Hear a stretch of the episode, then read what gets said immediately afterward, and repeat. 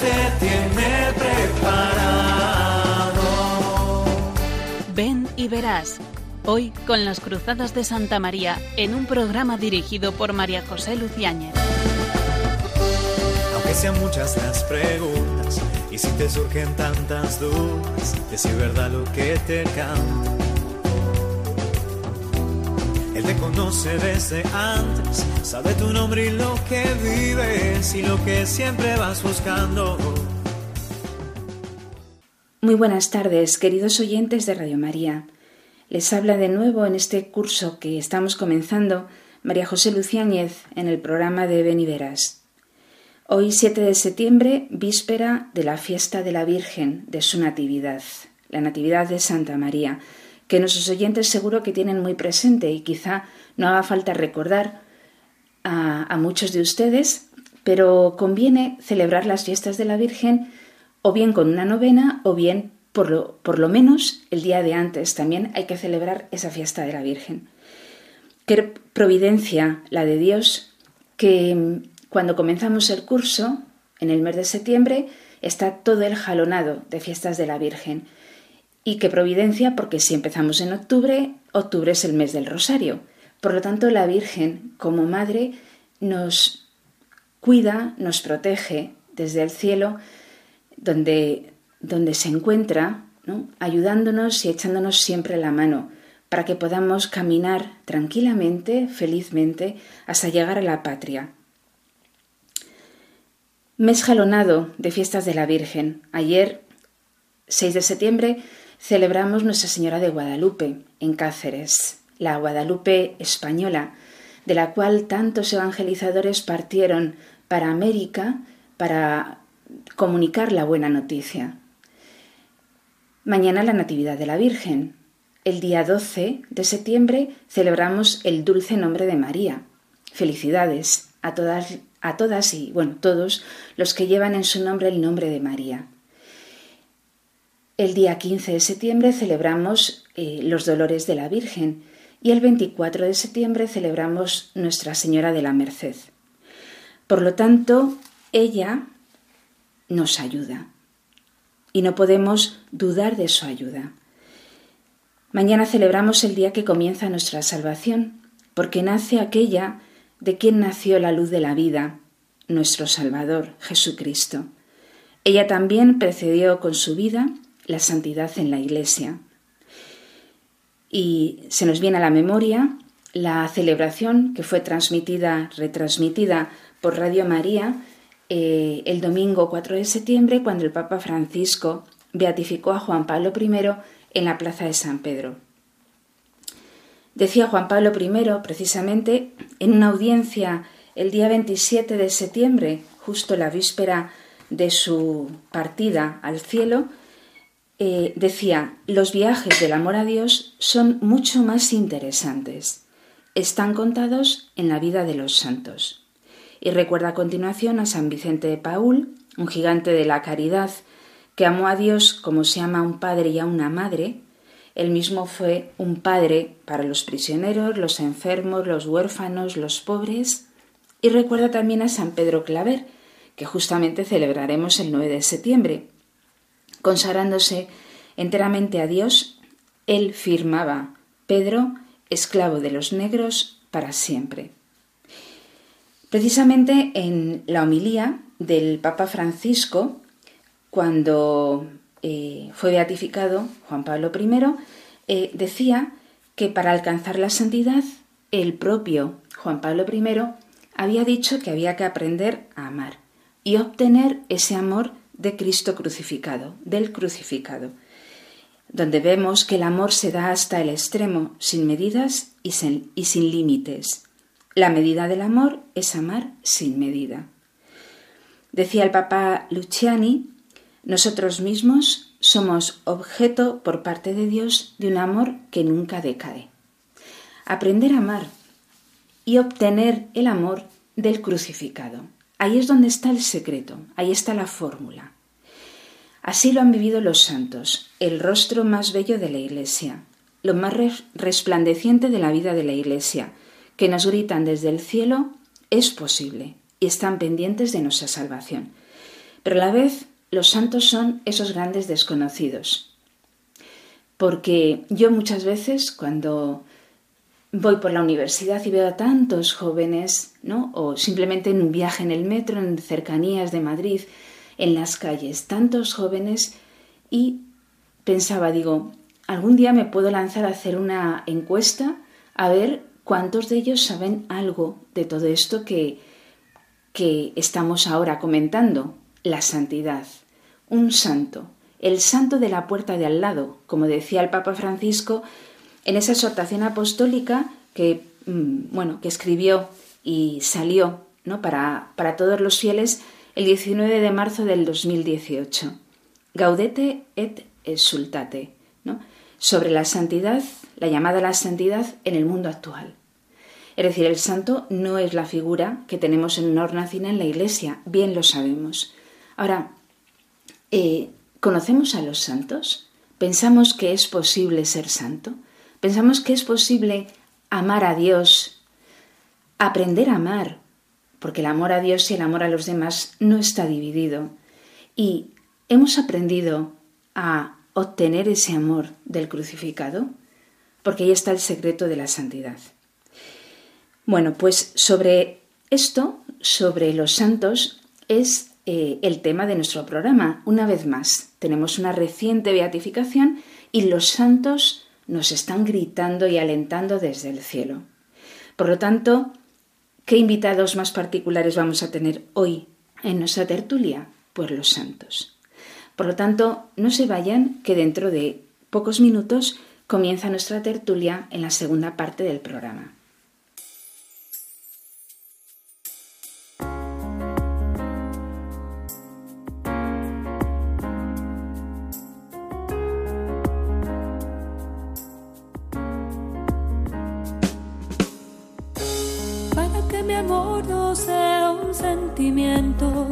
Tan solo un deslumbramiento pasajero. Para no gastar mis palabras más mías, ni vaciar de contenido mi te quiero. Quiero hundir más hondo mis raíces en ti y cimentar en solidez este mi afecto.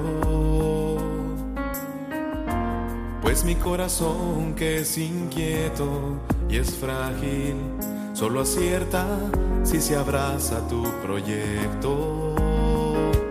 Más allá de mis miedos, más allá de mi inseguridad,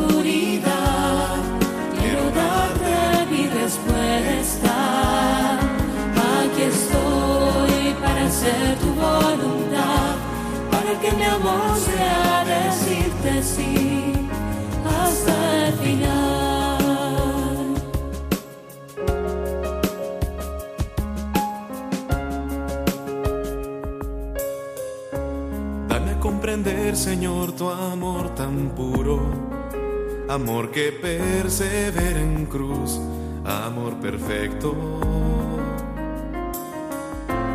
Hazme serte fiel aun cuando todo es oscuro, para que mi amor sea más que un sentimiento. No sé las palabras ni en las promesas, donde la historia tiene su motor secreto. Solo es el amor en la cruz madurado el amor que mueve a todo el universo. Más allá de mis miedos, más allá de mi inseguridad,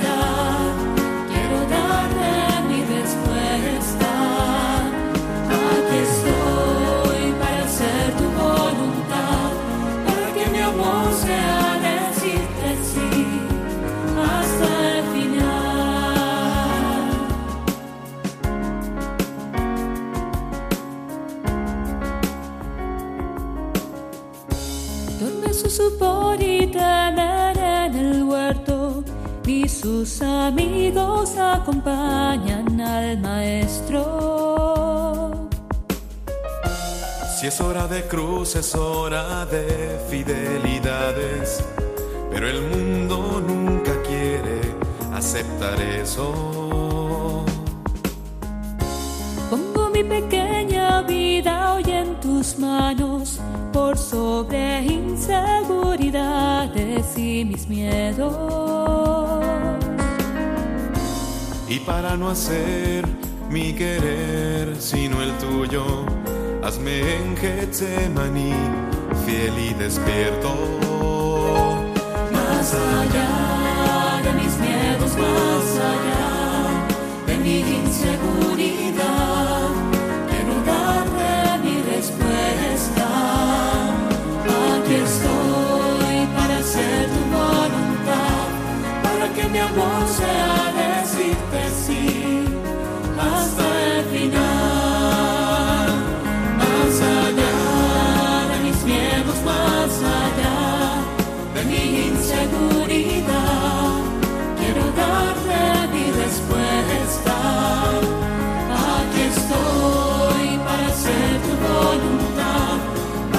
amor sea decirte sí hasta el final.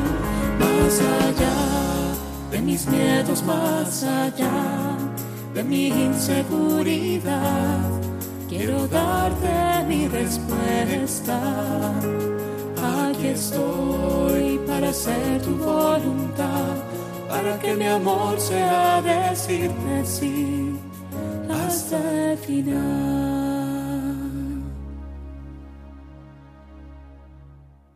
Nos encontramos en el programa Ven y Verás.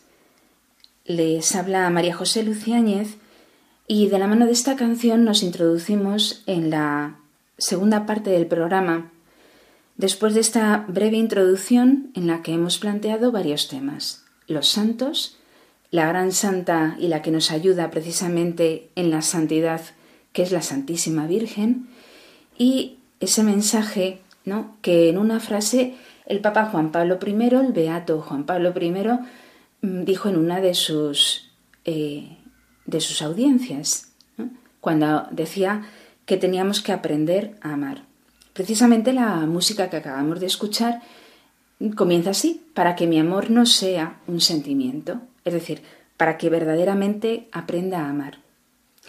Y les voy a presentar a los santos con los que tendremos nuestra tertulia, que serán el Beato Federico Zanan, Giuseppe Moscati, San José Moscati, médico, y Chiara Luce Badano, beata.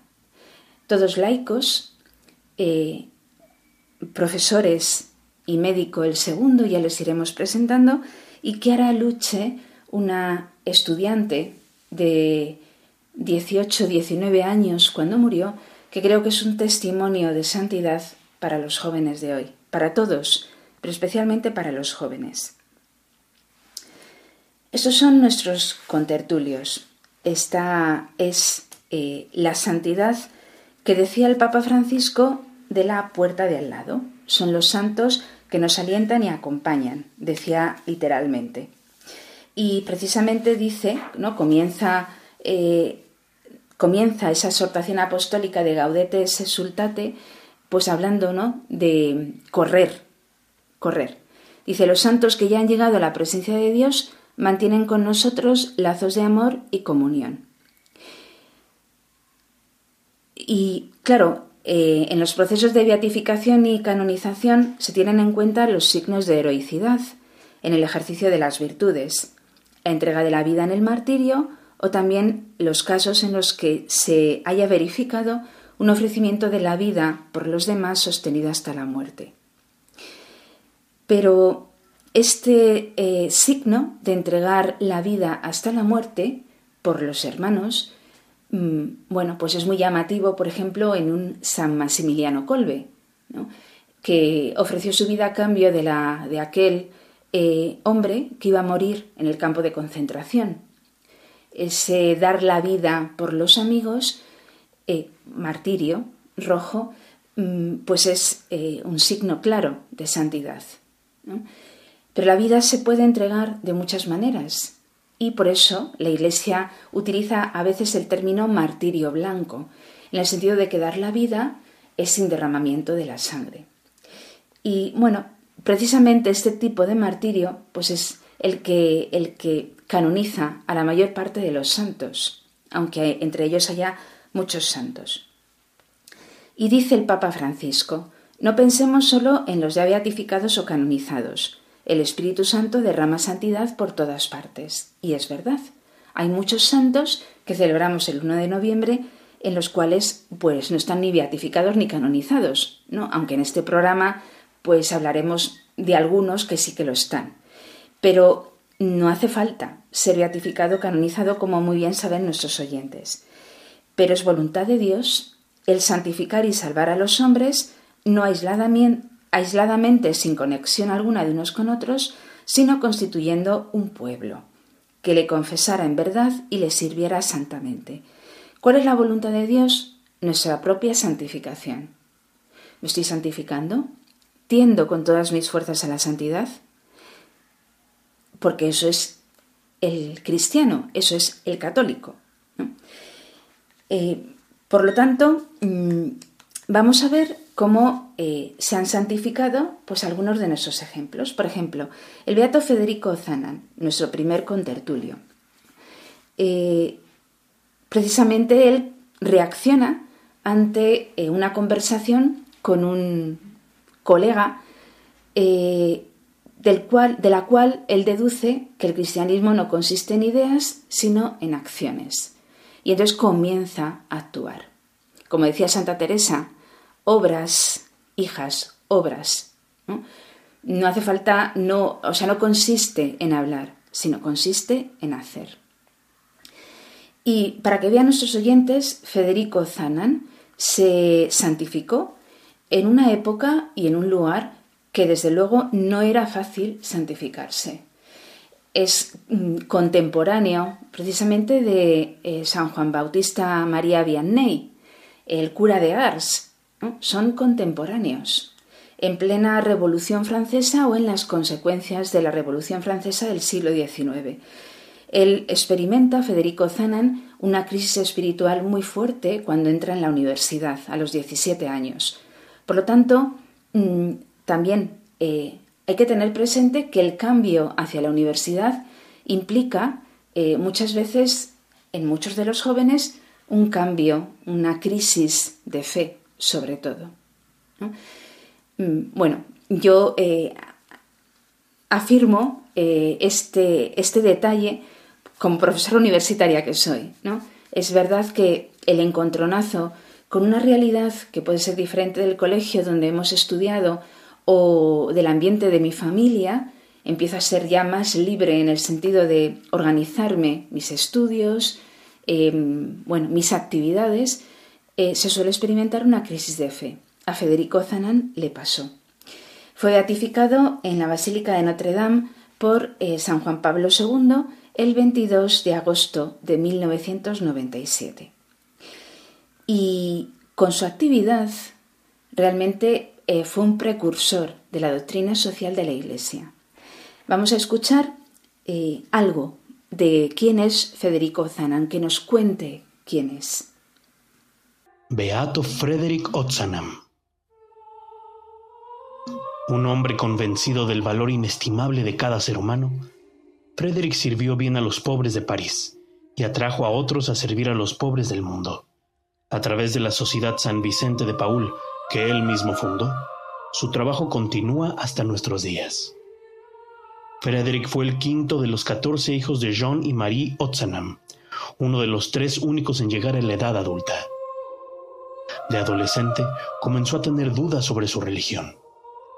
La lectura y la oración no parecieron ayudar, pero las largas charlas con el padre Noirot del Colegio de Lyon aclararon mucho el asunto. Frederick quería estudiar literatura, aunque su padre, médico, quería que se convirtiera en abogado. Frederick cedió a los deseos de su padre y en 1831 llegó a París para estudiar Derecho en la Universidad de la Sorbona. Cuando algunos profesores se burlaron de las enseñanzas católicas en sus conferencias, Frederick defendió a la Iglesia. un club de discusión que organizó Frederick marcó el punto de inflexión en su vida. En este club, católicos, ateos y agnósticos debatieron los temas del momento. Una vez, después de que Frederick hablara sobre el papel del cristianismo en la civilización, un miembro del club dijo, Seamos francos, señor Otsanam, seamos también muy particulares. ¿Qué haces además de hablar para demostrar que la fe que afirmas está en ti? Frederick se sintió herido por la pregunta. Pronto decidió que sus palabras necesitaban una base en acción.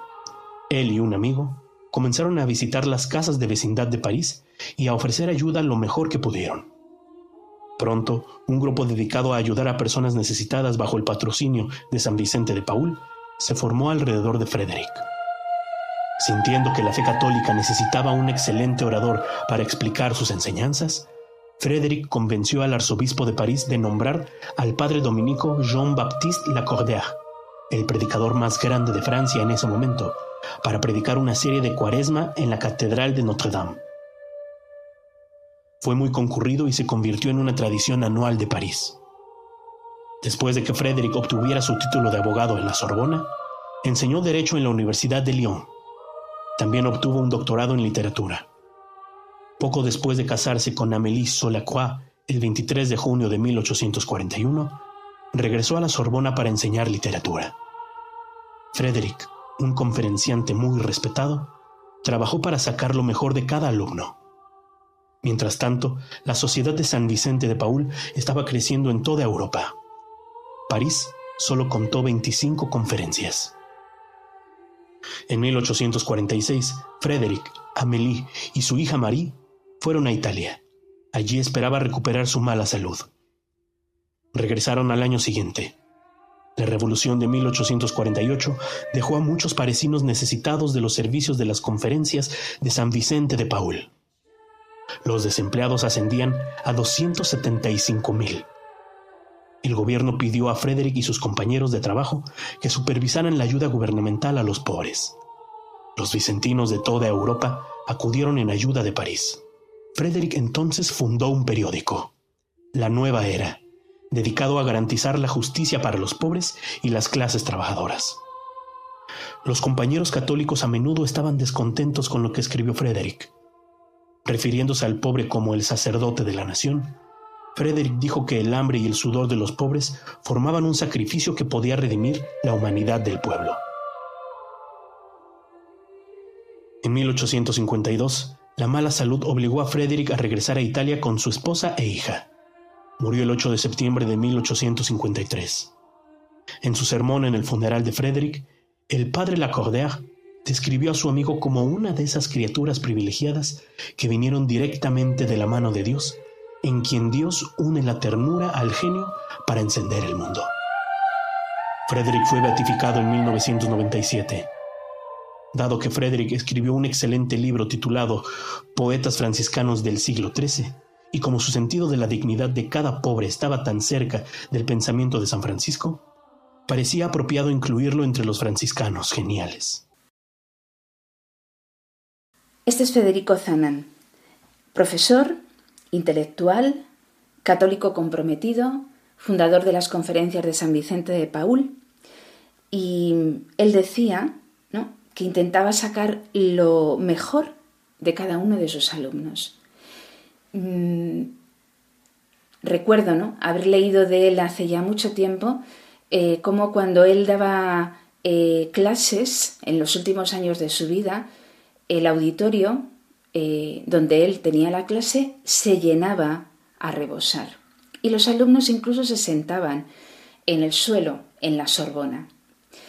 Este era Federico Zanan.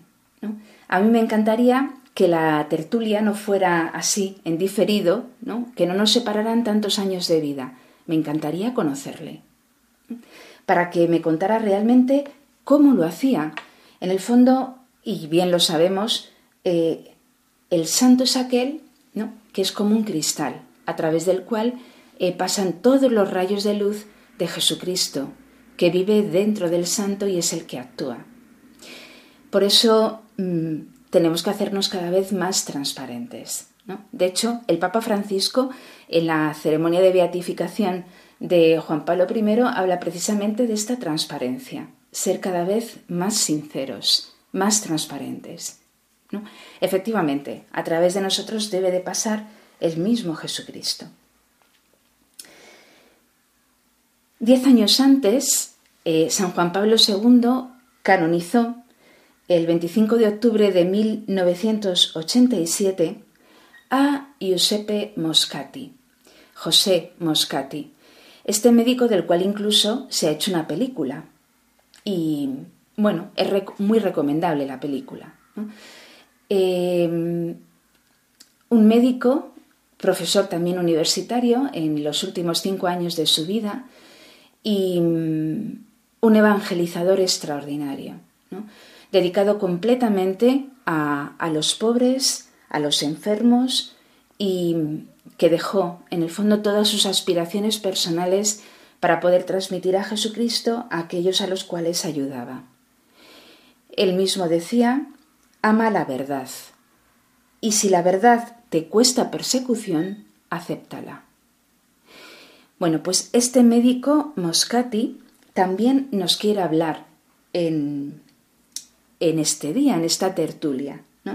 Él murió en 1927 eh, después de participar en la Santa Misa y atender a sus enfermos, bueno, pues se encontró eh, mal y entró en la vida eterna con Jesucristo eh, vivo en su corazón. Vamos a escuchar quién es José Moscati.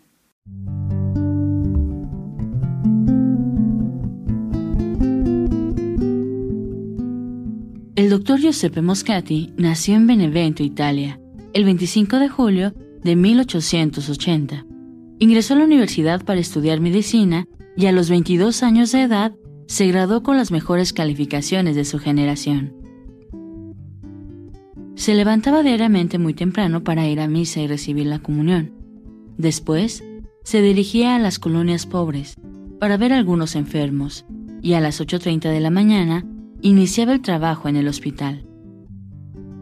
Sus pacientes predilectos eran los pobres, de quienes nunca aceptaba honorarios y a quienes ayudaba siempre con una sonrisa y sin hacerse notar. En 1911 fue nombrado director del Hospital de Incurables y se le encomendó la formación de los estudiantes de medicina. Son suyas estas palabras dirigidas a uno de ellos. Ama la verdad. Muéstrate cuál eres, sin fingimientos, sin miedos, sin miramientos. Y si la verdad te cuesta persecución, acéptala. Y si tormento, sopórtalo. Y si por la verdad tuvieras que sacrificarte a ti mismo y a tu vida, sé fuerte en el sacrificio. Su densa jornada, llena de ocupaciones en el hospital, la universidad, el consultorio y las visitas domiciliarias, quebrantaron su salud. Murió el 12 de abril de 1927. Aquella mañana, como siempre, Asistió al hospital, visitando numerosos enfermos.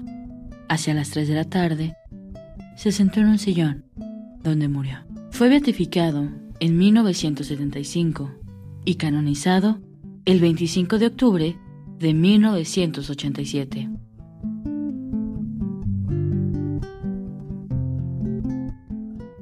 Otro ejemplo para nosotros y un ejemplo vivo y claro seguramente hay también muchos médicos por ahí perdidos que, que realizan una labor parecida a la que realiza José Moscati. Y si no, pues invito también a que participemos en una actividad del tipo del que, de la que él hacía. En la exhortación apostólica del Papa Francisco Gaudete te Sultate hay un momento en el cual el, el Papa eh, transcribe una frase, un texto de Santa Teresa Benedicta de la Cruz, Edith Stein, de la que en algún programa hace ya tiempo hemos hablado. Esta santa intelectual convertida del judaísmo al ateísmo y del ateísmo a una fervorosa católica que fue carmelita y mártir. Es un ejemplo en su vida y en sus escritos. Bueno, pues Teresa Benedicta de la Cruz decía que a través de los santos se construye la verdadera historia. Es decir, Mm, y esto eh, es muy importante y muy interesante. La verdadera historia, aquella que no aparece en los libros, cada vez menos, eh, es la historia eh, que tejen los santos. Y ella decía, en la noche más oscura surgen los más grandes profetas y los santos. Sin embargo, la corriente vivificante de la vida mística permanece invisible. Seguramente los acontecimientos decisivos de la historia del mundo fueron esencialmente influenciados por almas sobre las cuales nada dicen los libros de historia, y cuáles sean las almas a las que hemos de agradecer los acontecimientos decisivos de nuestra vida personal. Es algo que solo sabremos el día en que todo lo oculto será revelado. La santidad es el rostro más bello de la Iglesia, eso es claro, pero mm, qué bonito es que a través de ello se construye la historia. Por eso eh, es muy alentador pensar que en momentos críticos, pues siempre ha habido santos, en todos los momentos, pero uno piensa, la situación de hoy es muy difícil, yo aquí no puedo ser santo. Pues sí, sí que puedes. Si otros lo han podido en el siglo XIX en Francia, por ejemplo, si otros han podido en, Alemania. Eh, durante la persecución eh, nacionalsocialista o en la persecución religiosa del siglo XX en España, si otros han podido, mm, no son situaciones mucho más difíciles. Por lo tanto, eh, ellos, como hemos dicho ya varias veces, nos gritan, es posible. Pero vamos ahora a escuchar el testimonio a través de los padres de una jovencita Chiara Luce Badano, eh, miembro de los Focolares, este movimiento de la Iglesia tan fecundo, bueno, es todo un ejemplo de, alma enamorada de Jesucristo y que además, eh, por esa razón, ama también la vida y ama también a todos los que le rodean. Pues es el testimonio de Chiara Luce a través de sus padres. Qué impresionante que unos padres vivan la beatificación de su hija y que ellos mismos reconozcan que se encontraban ante un ser a través del cual se revelaba el mismo Jesucristo. Hablan sus padres, eh, María Teresa mm, y su padre, y vamos a escuchar eh, ahora algo del testimonio de Chiara, especialmente de los últimos momentos de su vida. Los padres de Chiara Luce Badano han visto cómo la iglesia declara beata a su hija y no debe ser fácil. Ellos la acompañaron durante sus dos años de enfermedad y su testimonio ha permitido conocer cómo era y cómo vivió. Chiara nació el 29 de octubre de 1971 en el pueblo de Sassano, al sur de Italia. Quienes le conocieron la recuerdan como una persona alegre y atenta. Desde pequeña perteneció al movimiento de los focolares y mantuvo una gran amistad con su fundadora, Chiara Lubick pero nadie imaginaba que aquella niña amante de los deportes padecería un tumor óseo. Tenía solo 17 años cuando se lo diagnosticaron. E vedevo dall'espressione. Cuando volvió del médico vi por su expresión, por su cara, toda su lucha interior. Ella sabía que debía decir sí a Jesús, no solo en sus momentos de alegría, sino sobre todo en el dolor. Pero no podía porque con la vitalidad de los 17 años ella quería vivir. Tras las primeras sesiones del tratamiento perdió el pelo y comenzaron los primeros periodos ingresada en el hospital. Eh, pensábamos que sonreía por nosotros. Después la miré a través de la cerradura para saber si estaba también así cuando ninguno la miraba y me di cuenta de que siempre sonreía. Un año después se le paralizaron las piernas, otra dura prueba que tuvo que afrontar en un viaje del hospital a su pueblo natal. Su padre se paró en un bar para tomar un capuchino, pero ella no pudo salir del coche. En aquel momento se dio cuenta de que no podría andar nunca más, pero lo dijo así, como si estuviese contando cualquier cosa. No caminaré nunca más, está bien, y se quedó tranquila. La enfermedad avanzaba y decidieron darle morfina para calmar el fuerte dolor, pero ella se negó a recibirla. Él era Dijo al médico, Mauro, no quiero más morfina. Él se quedó sorprendido y le dijo, ¿por qué? Porque la única cosa que puedo ofrecer a Jesús es el dolor. La morfina me quita la lucidez y no puedo. Chiara fue consciente de que la enfermedad avanzaba. Antes de morir, habló con todos sus amigos, especialmente los jóvenes que esperaban fuera de su habitación. Entre ellos había muchos miembros de los focolares. Después le pidió a su madre que el día de su funeral le pusiesen un vestido de novia como signo de entrega a Jesús y que la maquillase una chica joven. A un cierto punto me hizo una señal para que me acercase. Yo me acerqué y ella con una mano me revolvió el pelo. Después me dijo, mamá, adiós, sé feliz, ¿eh? Porque yo lo soy. Chiara Lucha es la primera persona de los focolares que la Iglesia beatifica. Eso la convierte en un ejemplo para todos los jóvenes y enfermos. Pues esta es eh, Chiara Luce, un modelo de amor a Jesucristo. Precisamente el Papa Francisco, en esta exhortación de la que venimos hablando, eh, comenta lo del genio femenino y se refiere a las grandes santas, Hildegarda de Bingen, Santa Brígida, Santa Teresa de Jesús, Teresa de Lisieux, pero podríamos hablar también de la Beata Chiara Luce Badano y tantos otros y tantas otras, ¿no? Que responden a ese genio femenino, un modo particular de amar, que es el modo de la mujer. Claramente, eh, como hemos estado viendo en nuestros tres contertulios, mm, es claro que, que los santos reconocen que tienen una misión en la vida. Eh, tu vida es una misión, nuestra vida, la vida de cada uno es una misión. Mm, es un proyecto de Dios para reflejar y encarnar en un momento determinado de la historia un aspecto del Evangelio. Y esa misión la vemos claramente, por ejemplo, en Federico Zanan, al fundar las conferencias de San Vicente de Paul y atender a los pobres, a tantos pobres como él se encontraba, o por ejemplo la vemos en San José Moscati, eh, al atender a tantos enfermos que él se encontraba en las calles o que iban a su consulta. Quizá la misión de Chiara Luce Badano, eh, bueno, es más particular, porque es una misión a través de su enfermedad.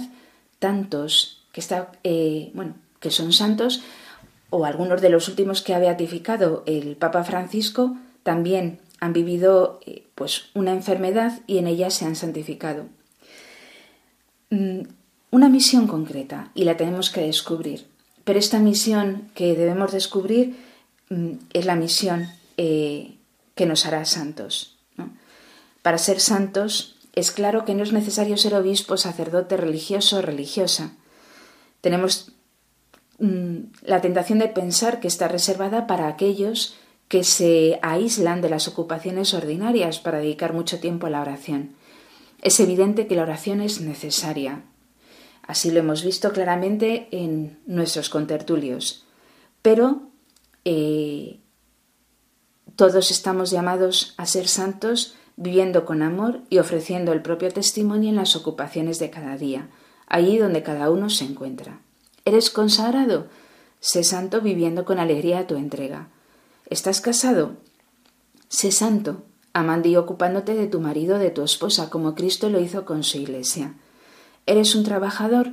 Sé santo cumpliendo con honradez y competencia tu trabajo al servicio de los demás.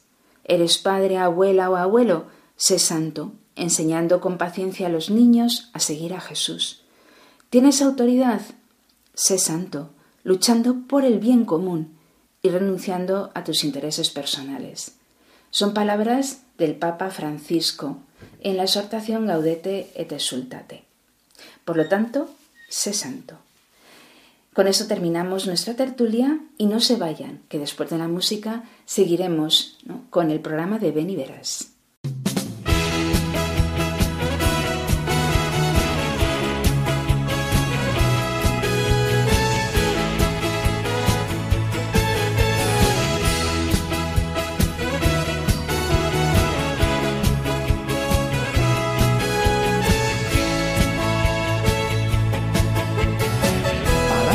Santo hay que ser feliz.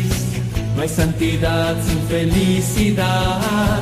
Para ser santo hay que ser feliz primero. Para ser santo hay que ser sencillo. No hay santidad sin sencillez. Para ser santo hay que ser sencillo primero. Poco loco, un poco loco. un poco loco para ser feliz, un poco loco para ser sencillo, un poco loco para estar enamorado y loco por Dios.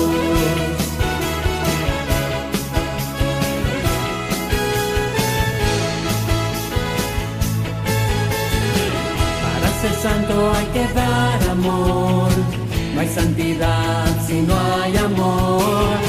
Para ser santo hay que dar mucho amor primero. Para ser santo hay que obedecer. No hay santidad sino obediencia. Para ser santo hay que obedecer primero. Ser santo hay que hacerse como un niño para ser santo. Un poco loco para dar amor, un poco loco para obedecer, un poco loco para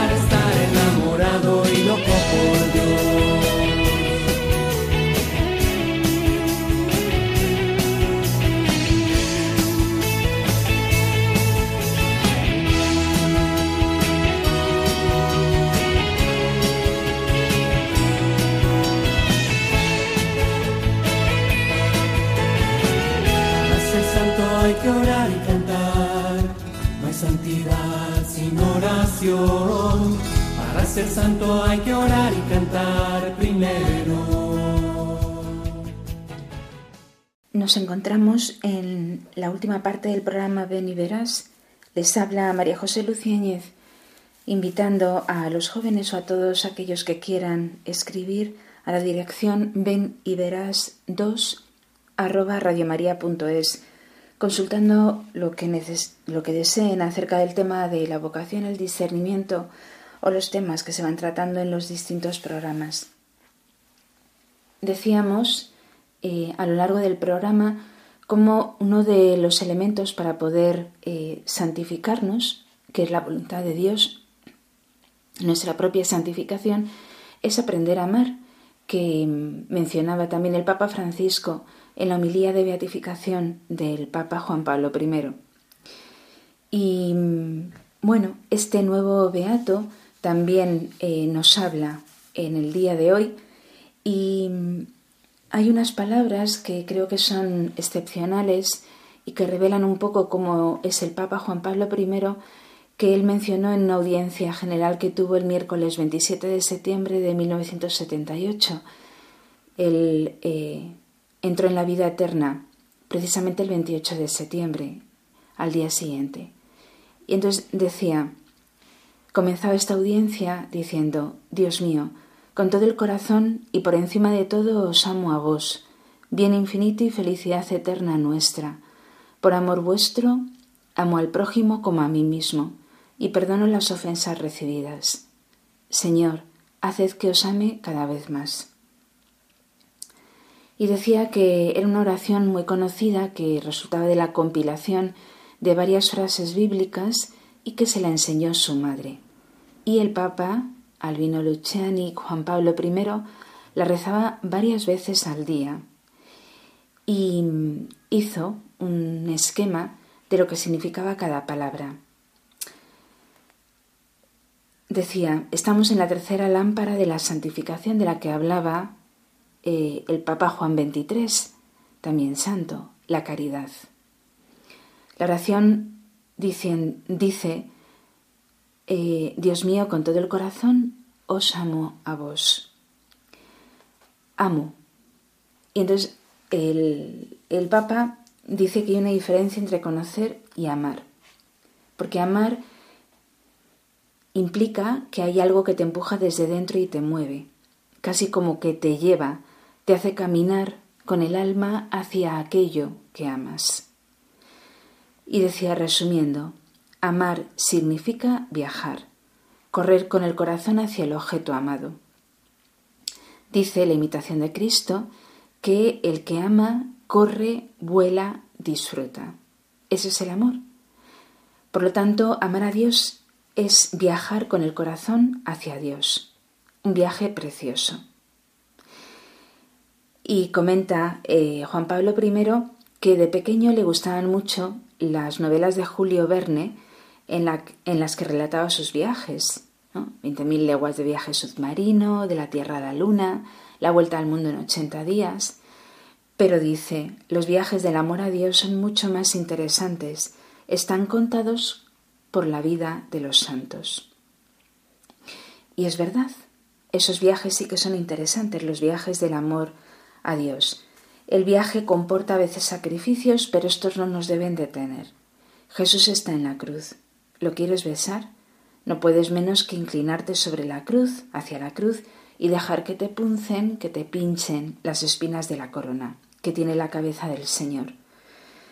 No puedes hacer lo que el bueno de San Pedro eh, gritó ¿no? cuando estaba en el monte Tabor, viva Jesús, ¿no? donde había gozo. Pero luego después eh, no gritó viva Jesús en el monte del Calvario. Es un viaje también misterioso. ¿Por qué es misterioso? Porque uno no lo emprende si Dios no toma la iniciativa primero. Y ahí es donde está el misterio. Uno a veces se siente impulsado en un camino, en un viaje, y no entiende muy bien cómo lo ha emprendido, porque realmente es misterioso, lo ha emprendido Dios desde dentro. Se preguntaba San Agustín que dónde queda entonces la libertad humana, porque uno se ve implicado en un viaje que no ha elegido. Pero Dios, que ha querido y construye esta libertad, sabe cómo respetarla, aun llevando los corazones al punto que Él se propone. Dios le atrae no solo de modo que tú mismo llegas a quererlo, sino hasta de manera que gustes de ser atraído, decía San Agustín. Volviendo a la oración que le enseñó su madre. Dios mío, con todo el corazón y por encima de todo, os amo a vos. Ahora dice con todo el corazón. Y el Papa Juan Pablo I subraya el todo. Es decir, la primera parte, la primera palabra es yo os amo. La segunda, con todo mi corazón. Y en la fe, eh, la palabra todo cuadra estupendamente, ¿no? Os amo con todo el corazón. De hecho, está escrito en el libro del Deuteronomio, amarás a Yahvé tu Dios con todo tu corazón, con toda tu alma, con todas tus fuerzas, y llevarás muy dentro del corazón todos estos mandamientos que yo hoy te doy. Inculcáselos a tus hijos, y cuando estés en tu casa, cuando viajes, cuando te acuestes, cuando te levantes, habla siempre de ellos. Átatelos a tus manos, para que te sirvan de señal. Póntelos en la frente entre tus ojos, escríbelos en los postes de tu casa y en tus puertas. Con todo mi corazón. Eh, el amor, en esencia, tiene que ser eh, del todo. ¿no? sería prudente dar mucho de nosotros a las cosas, a los placeres, a las venturas, al, al tiempo, y poco a Jesús. Tiene que ser del todo. Dice también la oración, por encima de todo. Claro, aquí parece que hay como una confrontación entre Dios y el hombre, entre Dios y el mundo. Pero no es exacto decir o Dios o el hombre. Se debe amar a Dios y al hombre, pero a este último nunca más que a Dios o contra Dios o igual que a Dios. En otras palabras, el amor a Dios es prevaleciente sin duda, pero no exclusivo. Por amor vuestro, amo al prójimo, dice la oración. Es decir, el amor a Dios y el amor al prójimo no son hermanos, eh, o sea, perdón, son hermanos gemelos y son inseparables. algunas personas es más difícil amarlas, a otras es más fácil.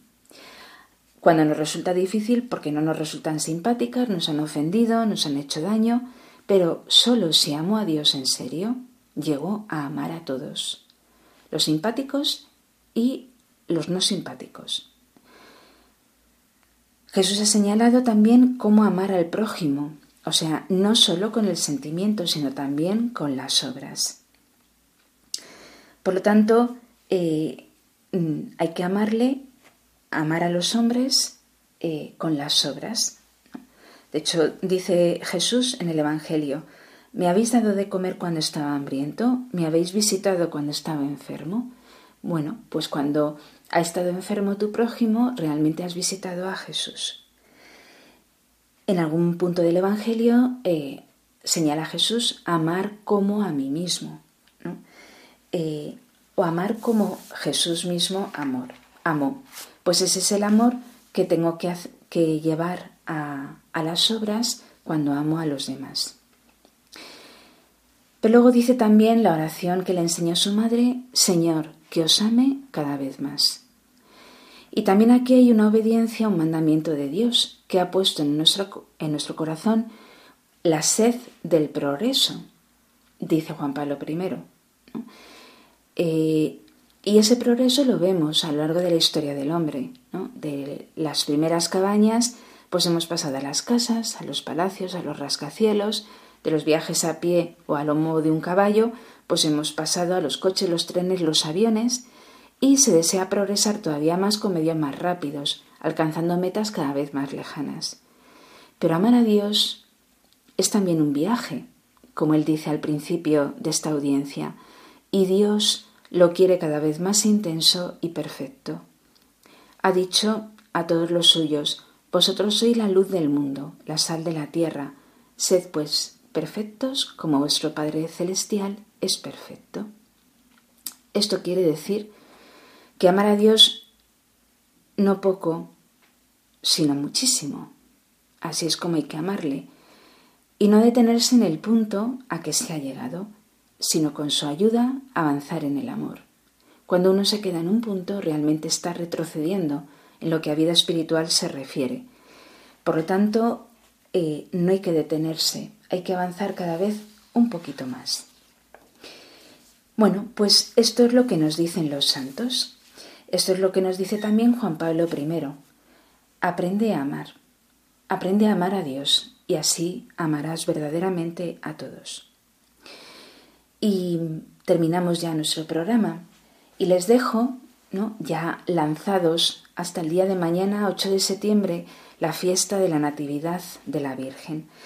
Y quiero recurrir a unas palabras que el mismo Juan Pablo I dirigió al cardenal Joseph Ratzinger, a quien encomendó la participación en el Tercer Congreso Mariano Nacional de Ecuador, eh, como delegado del Papa en, ese viaje. Y las pronunció el 1 de septiembre de 1978.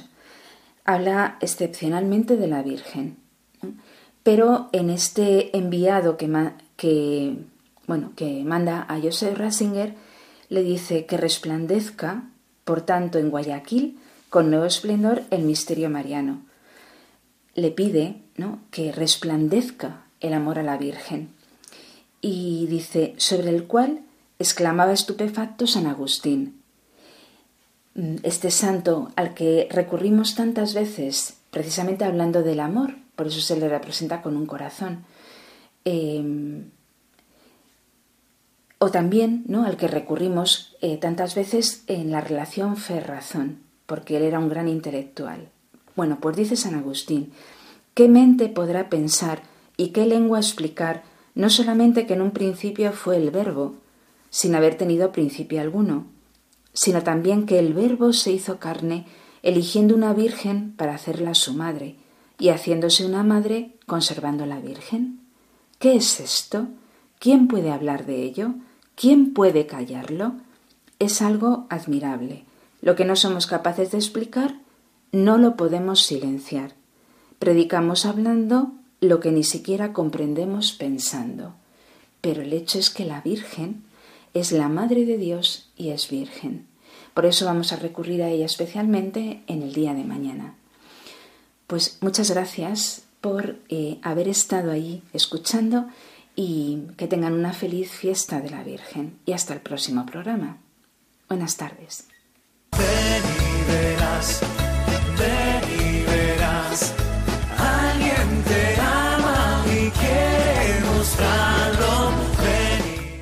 y verás Hoy con las Cruzadas de Santa María en un programa dirigido por María José Luciano.